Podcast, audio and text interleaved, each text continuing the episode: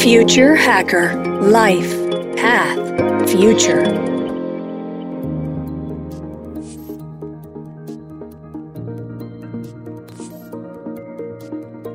Olá pessoal, bem-vindos de volta ao Future Hacker. Um papo ótimo aqui com Gustavo Chamati, do mercado Bitcoin.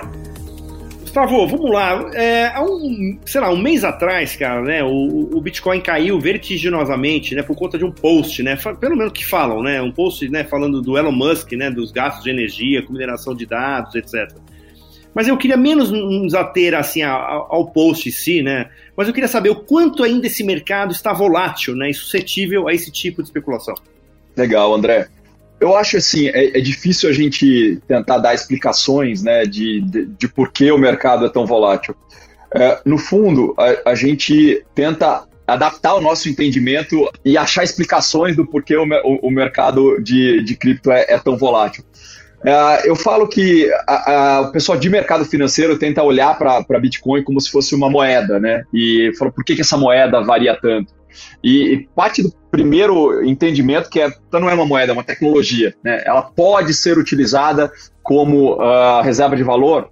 Pode, porque, porque as pessoas atribuem valor à tecnologia e atribuem valor a ter Bitcoin como ativo. Da mesma maneira, eu faço o um paralelo aí que as pessoas em algum momento decidiram atribuir valor ao ouro. Por quê? Por causa de algumas das propriedades do ouro, porque ele era escasso, porque ele era maleável, porque ele era sei lá mais o que, e, a gente convencionou atribuir valor ao ouro. O Bitcoin vem evoluindo como tecnologia e ele, por ser o primeiro e o que deu origem a toda essa revolução, é o mais difundido, o mais conhecido, portanto, o mais negociado e o que acaba servindo de referência, inclusive, para outros, outros projetos uh, e outras criptomoedas. A volatilidade em si vem de uma série de fatores que a gente não consegue explicar quando você pensa que é um mercado 24 por 7 regulações e discussões sobre o tema estão acontecendo no mundo todo ao mesmo tempo. Na mesma semana que teve esse post do Elon Musk falando sobre aceitação ou não aceitação do, do Bitcoin como meio de pagamento, a gente estava discutindo a regulação na China e começou restrições mais pesadas lá. Então, foi o post do Elon Musk, foi a regulação na China, que é um mercado gigantesco, um quarto da população, um quinto da população do mundo está lá. Uh, é um mercado de tecnologia super avançada, que grande parte da mineração estava lá. Depois a gente foi ver esse desdobramento dessa discussão de regulação uh, afetar o, a mineração do Bitcoin, que também estava super concentrada na China. Então, cara, foi o Elon Musk. Talvez ele tenha tido parte do, do, do da responsabilidade aí sobre a, essa volatilidade recente, essa queda, né? Mas a hora que você olha para o Bitcoin e fala, ah, tá bom, uh, a gente teve essa, essa queda vertiginosa por causa do potencialmente do post do Elon Musk. É, então, o Bitcoin é ruim como investimento ou é ruim como ativo? Depende. Depende qual janela você está olhando. E aí eu consigo contar qualquer história que eu quiser sobre ser um bom ou um mau investimento, dependendo da janela que eu estiver olhando. Então, se eu olhar para uma janela de um ano, cara, em reais, provavelmente alguém que comprou Bitcoin há um ano atrás está ganhando 250%. É um bom retorno. Poderia ter ganho 400, 500% se tivesse vendido na alta ali meados de março. Nesse sentido, você olha para o passado tentando buscar um padrão de comportamento e achar que ele vai ser replicado no futuro. O que, que dá para dizer? Que o Bitcoin é, é volátil. Isso é uma certeza, isso é uma característica do histórico que o ativo vem demonstrando até aqui. Ele é um bom ou é um mau investimento? Para quem comprou em dezembro de 17, no último high histórico, antes desse último ciclo de alta, ele foi um mau investimento por três anos. E aí ele se tornou um investimento fantástico, porque ele triplicou, quadruplicou de valor. Né? O que, desse ponto de vista, a gente sempre fala, e foi muito do que eu entendi ali em 2017, quando a gente teve o último all-time high, né, antes desse ciclo agora, é que a gente precisa muito entender e explicar o que é o Bitcoin do ponto de vista de investimento para quem quiser investir. E aí, como é para qualquer outro investimento e não para o Bitcoin, preciso entender o que eu estou fazendo preciso entender qual que é o risco que eu estou tomando quando eu coloco parte do meu dinheiro num ativo que é volátil. E entender que ele, mais do que um ativo, ele é uma tecnologia que vem mudando a maneira com que a gente entende o que é dinheiro e com que a gente uh, faz troca de propriedade sobre ativos e etc. E que ele vem sendo utilizado como reserva de valor, assim como ouro, por muita gente. Nesse sentido, se olhar para o Bitcoin e para as outras criptomoedas como investimento, passa por você entender o que é a tecnologia e qual é o potencial dela. E à medida que você entende, você fica mais confortável em utilizá-lo como investimento para 1, 2, 3, 5, 10% do teu portfólio de investimento. A volatilidade ele acaba sendo uma característica do ativo e quando você fala da volatilidade, ela é boa, ela é ruim? Depende. Para quem para qual tamanho de portfólio, para um investidor que entende o que é a tecnologia, que não entende, que está no curto, que está no longo prazo, ou para um trader que quer ver a volatilidade mesmo, e aí para ele é ótimo ter volatilidade, porque ele vai fazer mais negócio e potencialmente ganhar mais dinheiro.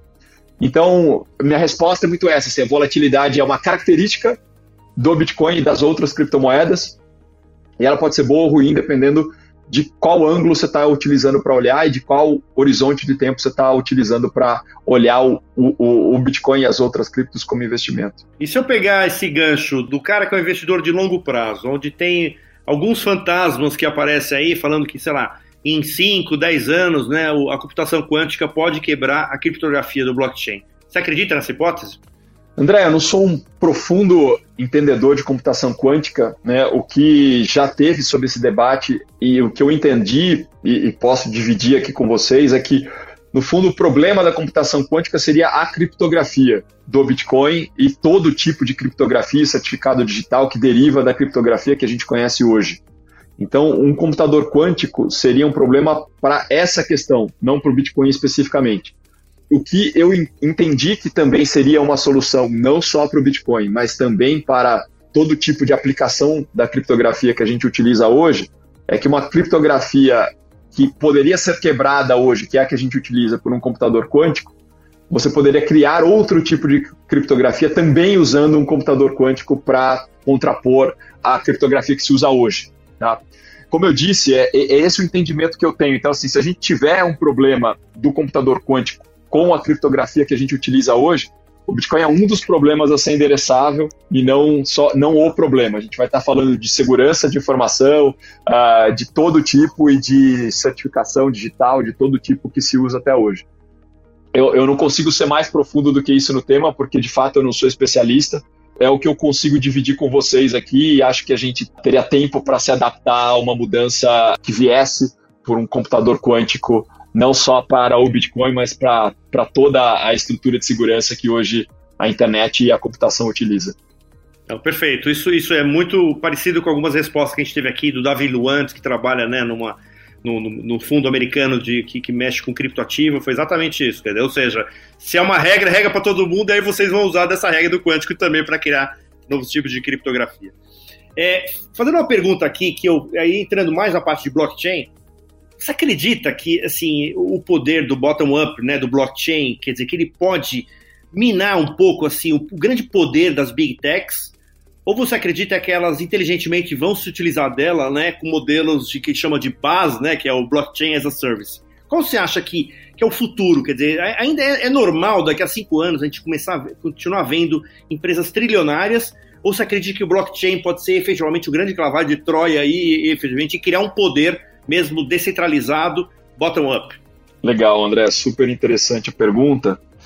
Difícil dar uma resposta, né? A resposta aqui é um best guess, assim, né? Difícil falar de futuro, porque são tantas variáveis, né, que podem determinar o que, que, o que vai acontecer, tanto do ponto de vista de regulatório, como da própria evolução da tecnologia, ou do próprio posicionamento dessas grande, grandes big techs aí em soluções que envolvam blockchain eu daria um passo atrás, né, para entender o, o, o, blockchain.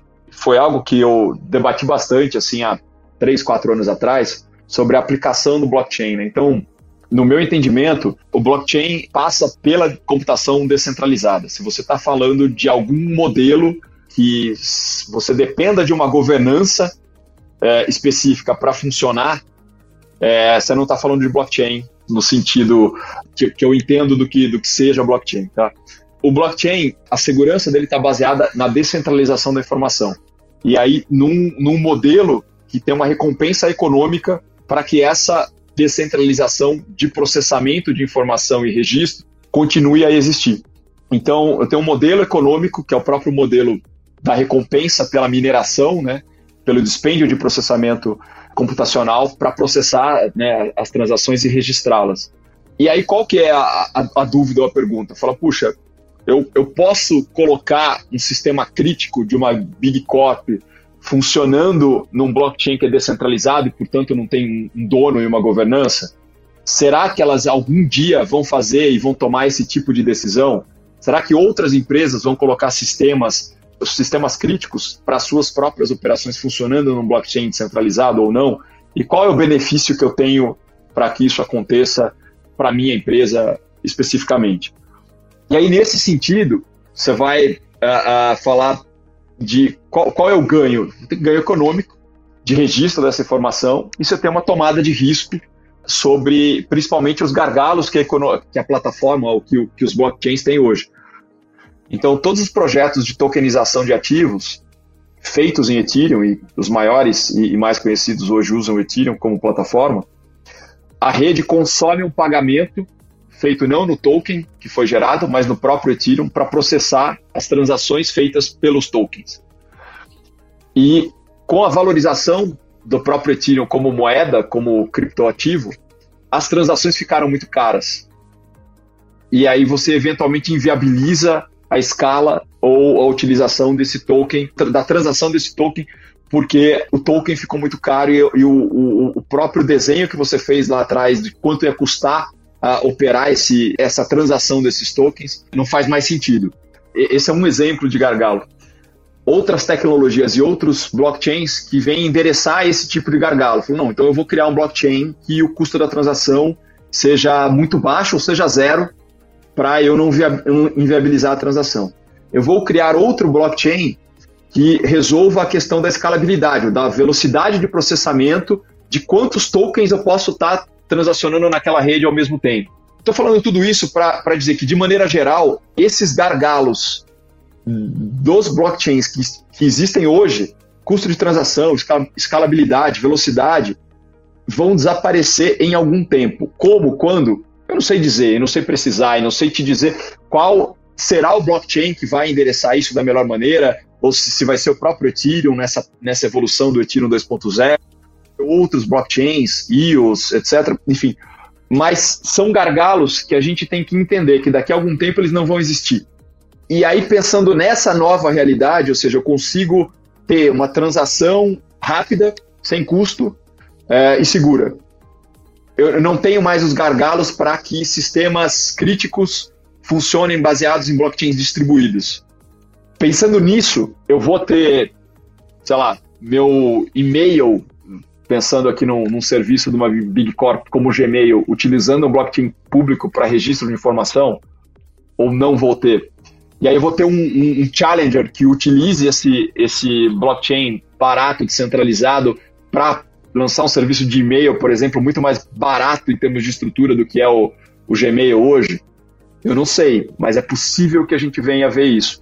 Estou tentando não ser muito muito etéreo aqui é, e, e, viajar demais, mas você vai para outro modelo e que vai funcionar em paralelo, que são os DeFi. Então, o que, que é um, um, um DeFi?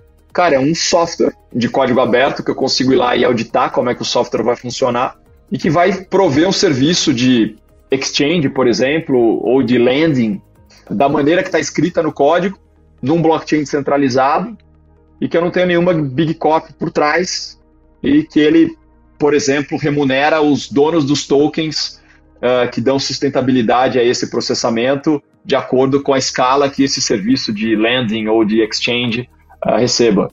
Cara, que tamanho pode ficar isso? E quem vai estar tá lucrando com isso?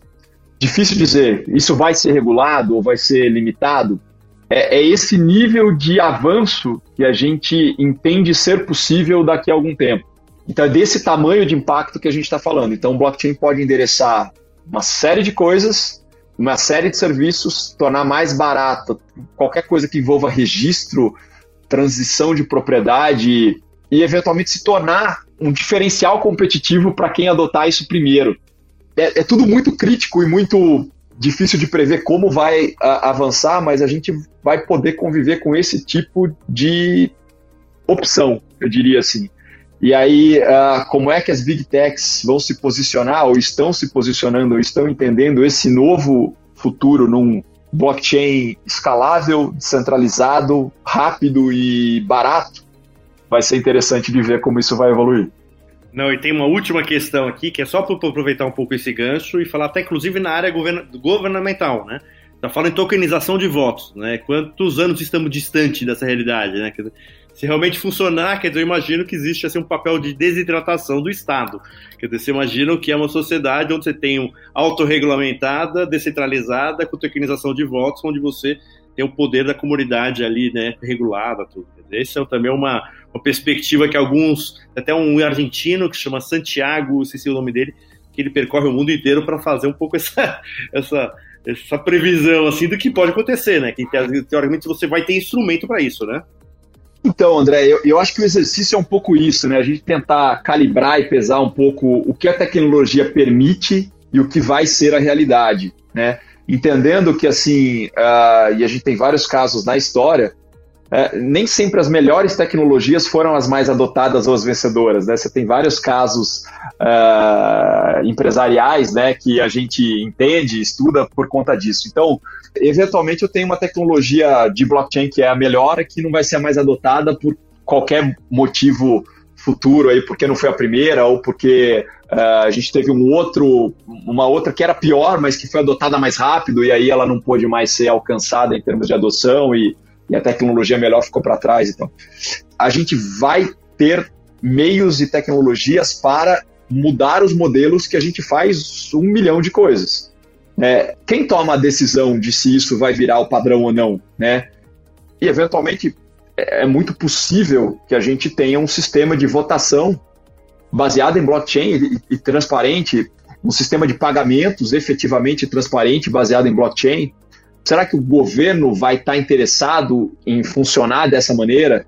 Será que vai ter algum país que tenha a, a, a, a ousadia aí de dar esse primeiro passo e montar um modelo que seja estritamente transparente de política monetária, de votação e etc., Uh, ou mesmo de, de, visibilidade de utilização do, do, do gasto público, né, para que a gente tenha esse nível de transparência. Então se fala muito nisso já, já há, muito, há muito tempo, porque é justamente são temas que são sensíveis para todo cidadão e, e de interesse de, de todo cidadão. Mas como isso vai funcionar, em que momento, se a gente está 5, 10, 15, 25 anos disso ser efetivamente adotado na prática, de novo, é muito difícil dizer, porque são tantas variáveis que não só o gargalo tecnológico para determinar o que vai acontecer, mas de fato a gente, eu diria que a gente já tem tecnologia para que esse tipo de coisa aconteça. E acho que, cara, políticas públicas no sentido de trazer transparência uh, é um da, uma das grandes uh, mudanças que o blockchain pode promover na sociedade e no mundo todo. Né? Então a gente fica super ansioso para ver como isso, isso vai, vai se desenrolar e fazendo o nosso papel aqui uh, de educador, no fundo, de mostrar como a tecnologia do blockchain, que a gente é tão entusiasta né, e tão empolgado, pode ser utilizada para melhorar eficiência, competitividade, transparência, escalabilidade, e é um pouco da nossa, da nossa missão aqui como companhia também, acelerar esse desenvolvimento e acelerar a presença e a utilização de blockchain e de criptoativos na sociedade como um todo.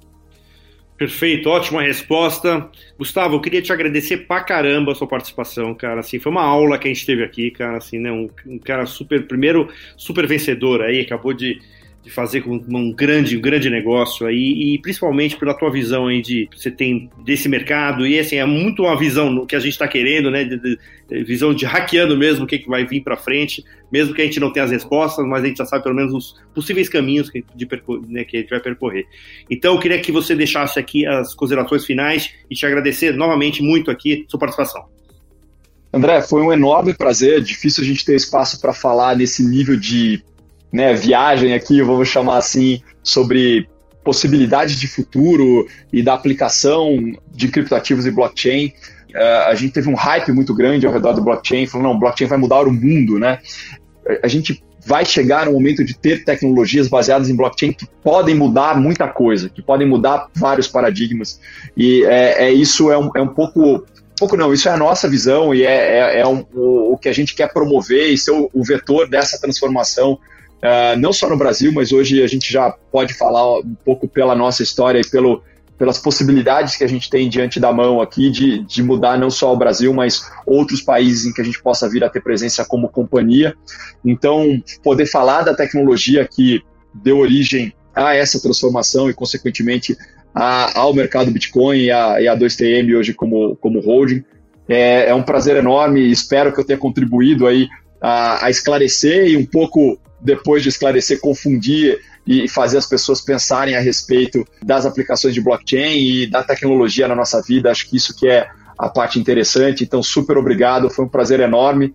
Espero voltar em breve aí quando a gente tiver mais assunto para falar sobre criptoativos e sobre blockchain.